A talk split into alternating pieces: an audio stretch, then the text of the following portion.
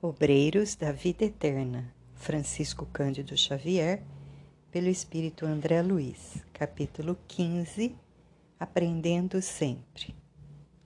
Duas horas antes de organizar-se o cortejo fúnebre, estávamos a postos. A residência de Dimas enchia-se de pessoas gradas, além de apreciável assembleia de entidades espirituais. Jerônimo, resoluto, penetrou a casa, seguido de nós outros. Encaminhou-se para o recanto, onde o recém-desencarnado permanecia abatido e sonolento sob a carícia materna. Reparei que o médium liberto tinha agora o corpo perispiritual mais aperfeiçoado, mais concreto. Tive a nítida impressão de que, através do cordão fluídico, de cérebro morto a cérebro vivo, o desencarnado absorvia os princípios vitais restantes do campo fisiológico. Nosso dirigente contemplou, enternecido, e pediu informes à genitora, que os forneceu satisfeita. Graças a Jesus, melhorou sensivelmente. É visível o resultado de nossa influência restauradora e creio que bastará o desligamento do último laço para que retome a consciência de si mesmo. Jerônimo examinou-o e auscultou como clínico experimentado. Em seguida, cortou o liame final, verificando-se que Dimas, desencarnado, fazia agora o esforço do convalescente ao despertar estremunhado, fim do longo sono.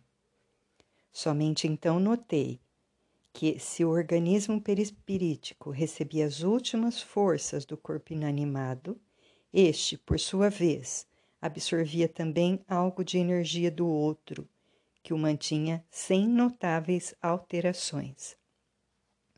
O apêndice prateado era verdadeira artéria fluídica sustentando o fluxo e o refluxo dos princípios vitais em readaptação. Retirada a derradeira via de intercâmbio, o cadáver mostrou sinais quase de imediato de avançada decomposição. A análise do cadáver de Dimas causava tristeza.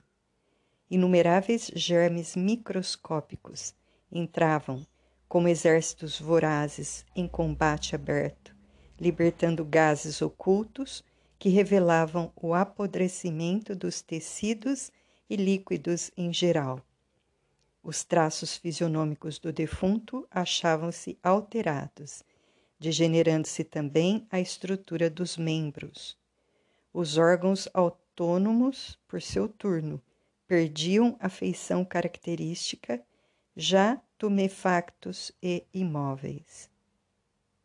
Em compensação, Dimas livre, Dimas espírito, despertava. Amparado pela genitora, abriu os olhos, fixou-os em derredor, num impulso de criança alarmada, e chamou a esposa, aflitivamente. Dormira em excesso, mas alcançara sensível melhora. Sentia a casa cheia de gente e desejava saber alguma coisa a respeito. A mãezinha, porém, afagando-o brandamente, acalmou-o, esclarecendo: Ouça, Dimas, a porta pela qual você se comunicava com o plano carnal somático cerrou-se com seus olhos físicos. Tenha serenidade, confiança, porque a existência no corpo físico terminou. O desencarnado não dissimulou a penosa impressão de angústia e fitou-a com amargurado espanto, identificando-a pela voz, um tanto vagamente. Não me reconhece, filho? Bastou a pergunta carinhosa, pronunciada com especial inflexão de meiguice, para que o desencarnado se abraçasse à velhinha, gritando, num misto de júbilo e sofrimento: Mãe, minha mãe, será possível? A anciã deteve-o ternamente nos braços e falou: Escute. Refreie a emoção que lhe será extremamente prejudicial. Sustente o equilíbrio diante do fato consumado. Estamos agora juntos numa vida mais feliz. Não tenha preocupações acerca dos que ficaram. Tudo será remediado como convém no momento oportuno. Acima de qualquer pensamento que o incline à prisão no círculo que acabou de deixar, faça valer a confiança sincera e firme em nosso Pai Celestial. Oh, minha mãe, e a esposa, os filhos? A sábia benfeitora, todavia, cortou-lhe as palavras, consolando-o. Os laços terrenos entre você e eles foram interrompidos. Restitua-os a Deus, certo de que o eterno Senhor da vida, a quem de fato pertencemos, permitirá sempre que nos amemos uns aos outros. Contemplou-a Dimas através de espesso véu de pranto, e antes que ele enunciasse novas interrogações, falou à genitora carinhosa, apresentando-lhe Jerônimo, que acompanhava a cena comovido. Eis aqui o amigo que o desligou das cadeias transitórias. Em breve partirá você em companhia dele, buscando o socorro eficiente de que necessita. Embora atordoado, o filho esboçou silencioso gesto de contrariedade ante a perspectiva de nova separação do convívio materno, mas a velhinha interveio acrescentando: Vim até aqui porque você me chamou, recorrendo à Mãe Divina. Contudo, não estou habilitada a lhe proporcionar ingresso em meus trabalhos por enquanto. O irmão Jerônimo, todavia, é o orientador dedicado que conduzirá o serviço à sua restauração. Tenha confiança. Irei vê-lo quantas vezes for possível, até que nos possamos reunir noutro lar venturoso, sem as lágrimas da separação e sem as sombras da morte. Em seguida, sussurrou algumas palavras que somente Dimas pôde escutar, e sob funda emoção viu desvencilhar-se dos braços maternos e avançar cambaleante para Jerônimo, osculando-lhe respeitosamente as mãos. O assistente agradeceu o carinhoso preito de reconhecimento e amor e, de olhos marejados, explicou: Nada efetuamos aqui senão o dever que nos trouxe. Grande o seu agradecimento para Jesus. Guarde o seu agradecimento para Jesus, o nosso benfeitor divino. O trabalhador recém-liberto trazia o olhar nevoado de pranto entre a alegria e a dor, a saudade e a esperança. A devotada mãe amparou-o mais uma vez, animando-o. Dimas, congregam-se aqui diversos amigos seus em manifestação inicial de regozijo pela sua vinda. Entretanto, a sua posição é a do convalescente, cheio de cicatrizes a exigirem cuidado. Fale pouco e ore muito. Não se aflija, nem se lastime. Por hoje, não pergunte mais nada, meu filho. Seja dócil, sobretudo, para que o nosso auxílio não seja mal interpretado pela visão deficiente que você traz da esfera obscura. Acompanharemos seus despojos até a última morada, a fim de que você faça exercício preliminar para a grande viagem que levará a efeito dentro de breves minutos, sustentado pelos nossos amigos a caminho do restabelecimento. Não tema, pois já se preparou para receber-nos a cooperação, semeando o bem em longos anos de atividades espiritistas. Não dê guarida ao medo, que sempre estabelece perigosas vibrações de queda em transições como a em que você se encontra. Em seguida, conduzindo-o à câmara mortuária, onde o corpo jazia imóvel, prestes a partir, acrescentou a anciã sob o olhar de aprovação que Jerônimo lhe dirigia. venha ver o aparelho que o serviu fielmente durante tantos anos. Contemple-o com gratidão e respeito. Foi seu melhor amigo, companheiro de longa batalha redentora. E como a viúva e os filhos chorassem lamentosamente, advertiu: Deploro os sentimentos negativos a que se recolhem os seus entes amados despercebidos das realidades do espírito. Não se detenha, Dimas, das lágrimas que derramam, absorvidos em devastadora incompreensão. Este pranto e estas exclamações angustiosas não traduzem a verdade dos fatos. Você sabe agora, mais que nunca, que a imortalidade é sublime. Nunca houve adeus para sempre na sinfonia e morredoura da vida. Abstenha-se, pois, de responder por enquanto às arguições que sua mulher e seus filhos dirigem ao cadáver. Quando você estiver refeito, voltará a auxiliá-los, consagrando-lhes ainda e sempre inestimável amor.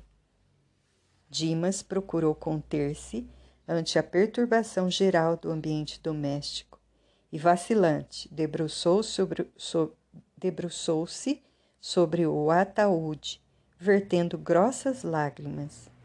Via-se-lhe o inaudito esforço para manter serenidade naquela hora.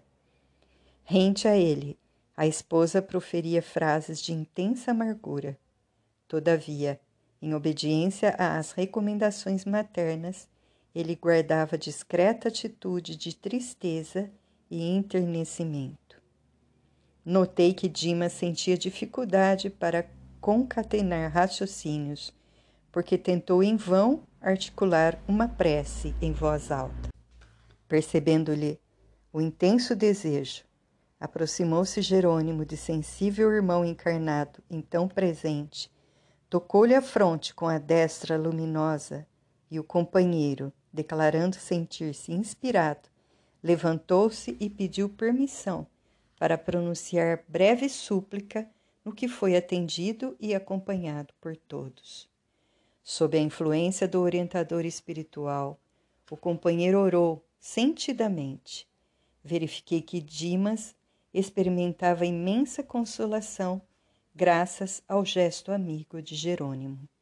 Logo após, ante as exclamações dolorosas dos familiares, o ataúde foi cerrado e iniciou-se o préstito silencioso.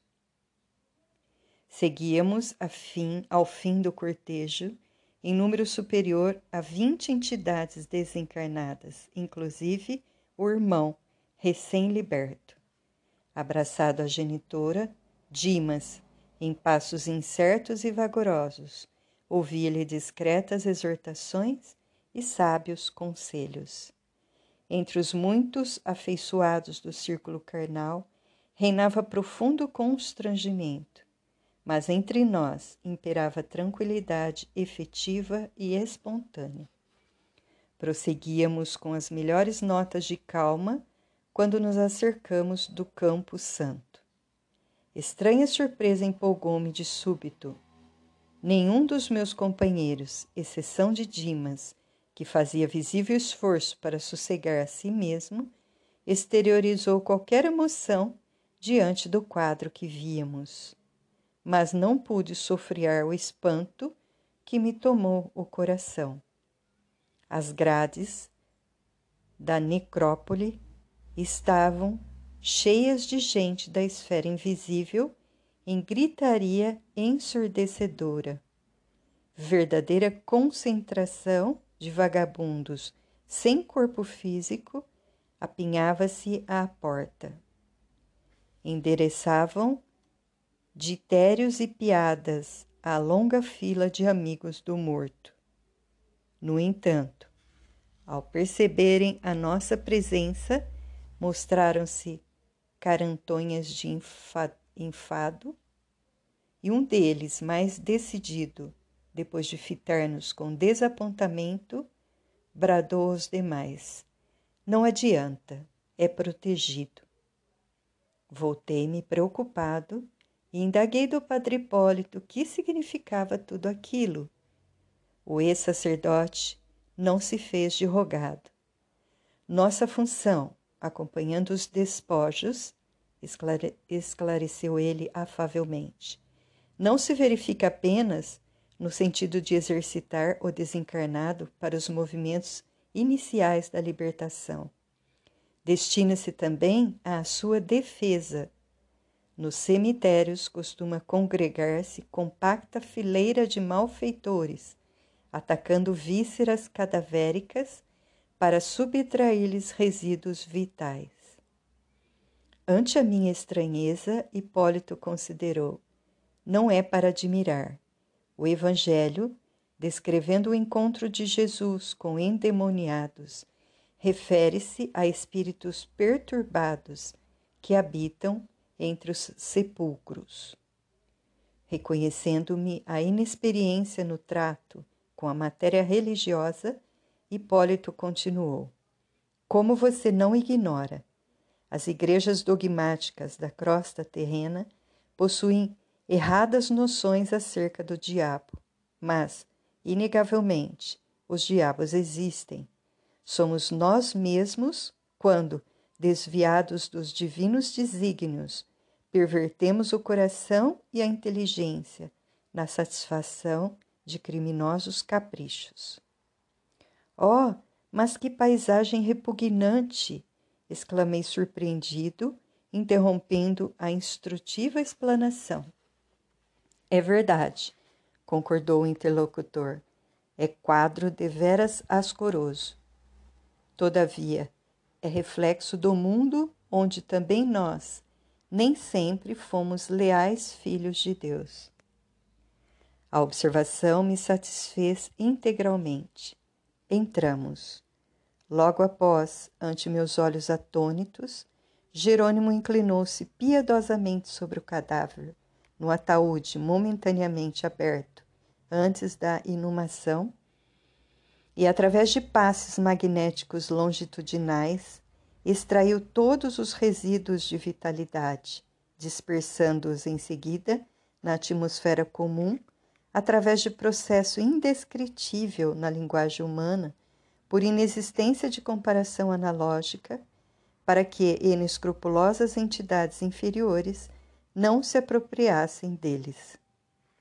Completada a curiosa operação, tive minha atenção voltada para gemidos lancinantes, emitidos de zonas diversas daquela moradia respeitável, agora semelhante a vasto necrotério de almas.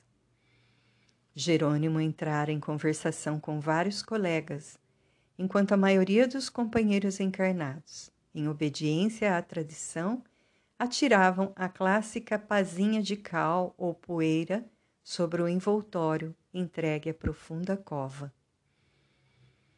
Impressionado com os soluços que ouvi em sepulcro próximo, fui irresistivelmente levado a fazer uma observação direta.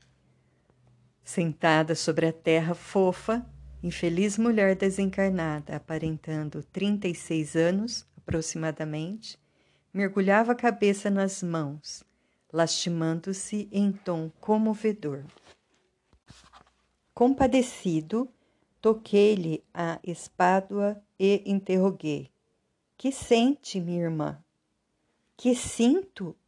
gritou ela, fixando em mim grandes olhos de louca. Não sabe? Oh, o senhor chama-me irmã? Quem sabe me auxiliará para que minha consciência torne a si mesma? Se é possível, ajude-me por piedade. Não sei diferenciar o real do ilusório. Conduziram-me à casa de saúde e entrei nesse pesadelo que o senhor está vendo. Tentava erguer-se debalde e implorava, estendendo-me as mãos. Cavalheiro, preciso regressar. Conduza-me, por favor, à minha residência. Preciso retornar ao meu esposo e ao meu filhinho. Se este pesadelo se prolongar, sou capaz de morrer. Acorde-me, acorde-me.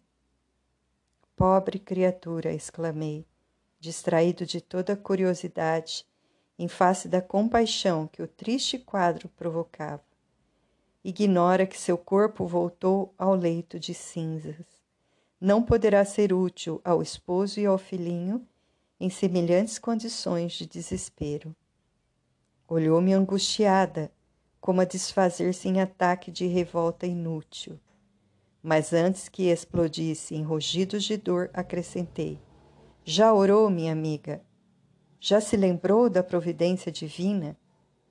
Quero um médico, depressa! Só ouço padres! bradou irritadiça. Não posso morrer! Despertem-me! Despertem-me! Jesus é o nosso médico infalível. Tornei e indico-lhe a oração como remédio providencial para que ele a assista e cure. A infeliz, entretanto, parecia distanciada de qualquer noção de espiritualidade, tentando agarrar-me com as mãos cheias de manchas estranhas. Embora não me alcançasse, gritou estentoricamente: Chamem meu marido! Não suporto mais! Estou apodrecendo! Oh! Quem me despertará? Da fúria aflita, passou ao choro humilde, ferindo-me a sensibilidade.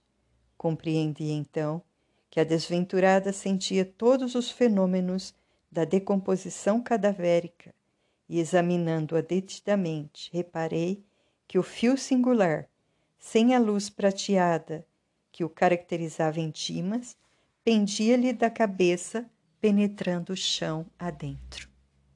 Ia exortá-la de novo, recordando-lhe os recursos sublimes da prece, quando de mim se aproximou simpática figura de trabalhador, informando-me com espontânea bondade: Meu amigo, não se aflija.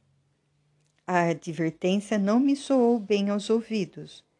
Como não preocupar-me diante de infortunada mulher que se declarava esposa e mãe? Como não tentar arrancá-la à perigosa ilusão? Não seria justo consolá-la, esclarecê-la? Não contive a série de interrogações que me afloraram do raciocínio à boca. Longe de o um interpelado perturbar-se, respondeu-me tranquilamente. Compreendo-lhe a estranheza Deve ser a primeira vez que frequenta um cemitério como este. Falta-lhe experiência. Quanto a mim, sou do posto de assistência espiritual à necrópole. Desarmado pela serenidade do interlocutor, renovei a primeira atitude. Reconheci que o local, não obstante repleto de entidades vagabundas, não estava desprovido de servidores do bem. Somos quatro companheiros apenas, prosseguiu o informante, e em verdade não podemos atender a todas as necessidades aparentes do serviço. Creia, porém, que zelamos pela solução de todos os problemas fundamentais.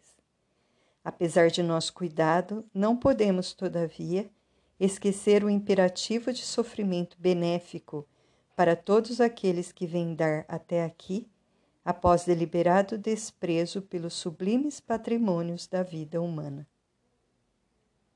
Atingi o sentido oculto das explicações. O cooperador queria dizer naturalmente que a presença ali de malfeitores e ociosos desencarnados se justificava em face do grande número de ociosos e malfeitores que se afastam diariamente da crosta da terra. Era o similia similibus em ação, cumprindo-se os ditames da lei do progresso, castigando-se e flagelando-se mutuamente, alcançariam os desviados a noção do verdadeiro caminho salvador. Fitei a infeliz e expus meu propósito de auxiliá-la. É inútil, esclareceu o prestimoso guarda equilibrado nos conhecimentos de justiça e seguro na prática, pelo convívio diário com a dor. Nossa desventurada irmã permanece sob alta desordem emocional. Completamente louca. Viveu trinta e poucos anos na carne, absolutamente distraída dos problemas espirituais que nos dizem respeito. Gozou a saciedade na taça da vida física. Após feliz casamento, realizado sem qualquer preparo de ordem moral, contraiu gravidez, situação essa que lhe mereceu menosprezo integral. Comparava o fenômeno orgânico em que se encontrava a ocorrências comuns e, acentuando extravagâncias por demonstrar falsa superioridade, precipitou-se em condições fatais. Chamada ao testemunho edificante da abelha operosa na colmeia do lar, preferiu a posição da borboleta volúvel, sequiosa de novidades efêmeras. O resultado foi funesto. Fim do parto difícil, sobrevieram infecções e febre maligna, aniquilando-lhe o organismo. Soubemos que nos últimos instantes, os vagidos do filhinho tenro despertaram-lhe os instintos de mãe e a infortunada combateu ferozmente com a morte, mas foi, foi tarde. Jungida aos despojos por conveniência dela própria, tem primado aqui pela inconformação. Vários amigos visitadores em custosa tarefa de benefício aos recém-desencarnados têm vindo à necrópole tentando libertá-la. A pobrezinha, porém, após atravessar existências de sólido materialismo, não sabe assumir a menor atitude favorável ao estado receptível, receptivo do auxílio superior. Exige que o cadáver se reavive e supõe-se em atroz pesadelo, quando nada mais, mais quando nada mais faz senão agravar a desesperação. Os benfeitores, desse modo, inclinam-se à espera da manifestação de melhores íntimas, porque seria perigoso forçar a libertação pela probabilidade de entregar-se infeliz aos malfeitores desencarnados. Indiquei, porém, o laço fluídico que a ligava ao envoltório sepulto e observei Vê-se, entretanto, que a mísera experimenta a desintegração do corpo grosseiro em terríveis tormentos, conservando a impressão de ligamento com a matéria putrefata. Não teremos recursos para aliviá-la? Tomei a atitude espontânea de quem desejava tentar a medida libertadora e perguntei: Quem sabe chegou o momento? Não será razoável cortar o, o grilhão? Que diz? objetou surpreso o interlocutor. Não, não pode ser. Temos ordens. Por que tamanha exigência? insisti. Se desatássemos a algema benéfica, ela regressaria intempestiva à residência abandonada, como possessa de revolta, a destruir o que encontrasse. Não tem direito, como mãe infiel ao dever, de flagelar com a sua paixão desvairada o corpinho tenro do filho pequenino, e como esposa desatenta às obrigações, não pode perturbar o serviço de recomposição psíquica do companheiro honesto que lhe ofereceu no mundo o que possuía de melhor. É da lei natural que o lavrador colha de conformidade com a semeadura.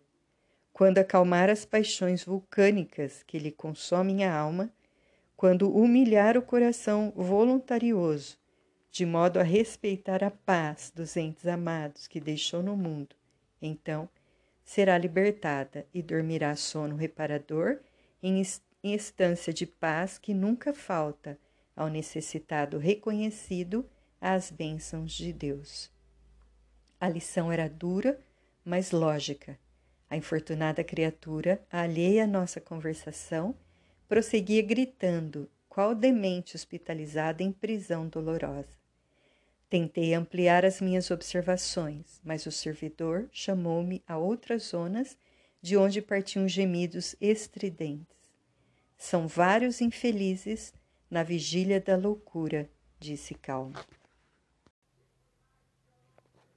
E designando um velhote desencarnado de cócoras sobre a própria campa, acrescentou: Venha e escute-o.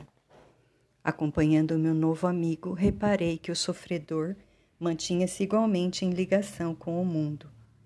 Ai, meu Deus, dizia, quem me guardará o dinheiro? Quem me guardará o dinheiro? Observando-nos a aproximação, rogava súplice: Quem são? Querem roubar-me? Socorram-me, socorram-me! Debalde, enderecei-lhe palavras de encorajamento e consolação. Não houve, informou o sentinela, obsequioso. A mente dele está cheia de imagens de moedas, letras, cédulas e cifrões. Vai demorar-se bastante na presente situação e, como vê, não podemos, em sã consciência, facilitar-lhe a retirada, porque iria castigar os herdeiros e zurzi-los diariamente. Porque não pudesse dissimular o espanto que me tomara o coração, o servidor otimista acentuou. Não há motivo para tamanho assombro. Estamos diante de infelizes aos quais não falecem proteção e esperança.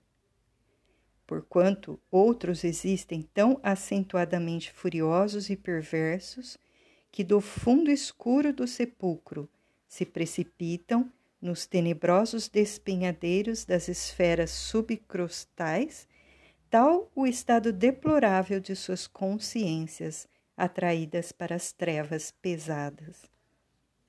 Sem fugir ao padrão de tranquilidade do colaborador cônscio do serviço a realizar, acrescentou: Segundo concluímos, se há alegria para todos os gostos, há também sofrimento para todas as necessidades. Nesse instante, Jerônimo chamou-me a postos.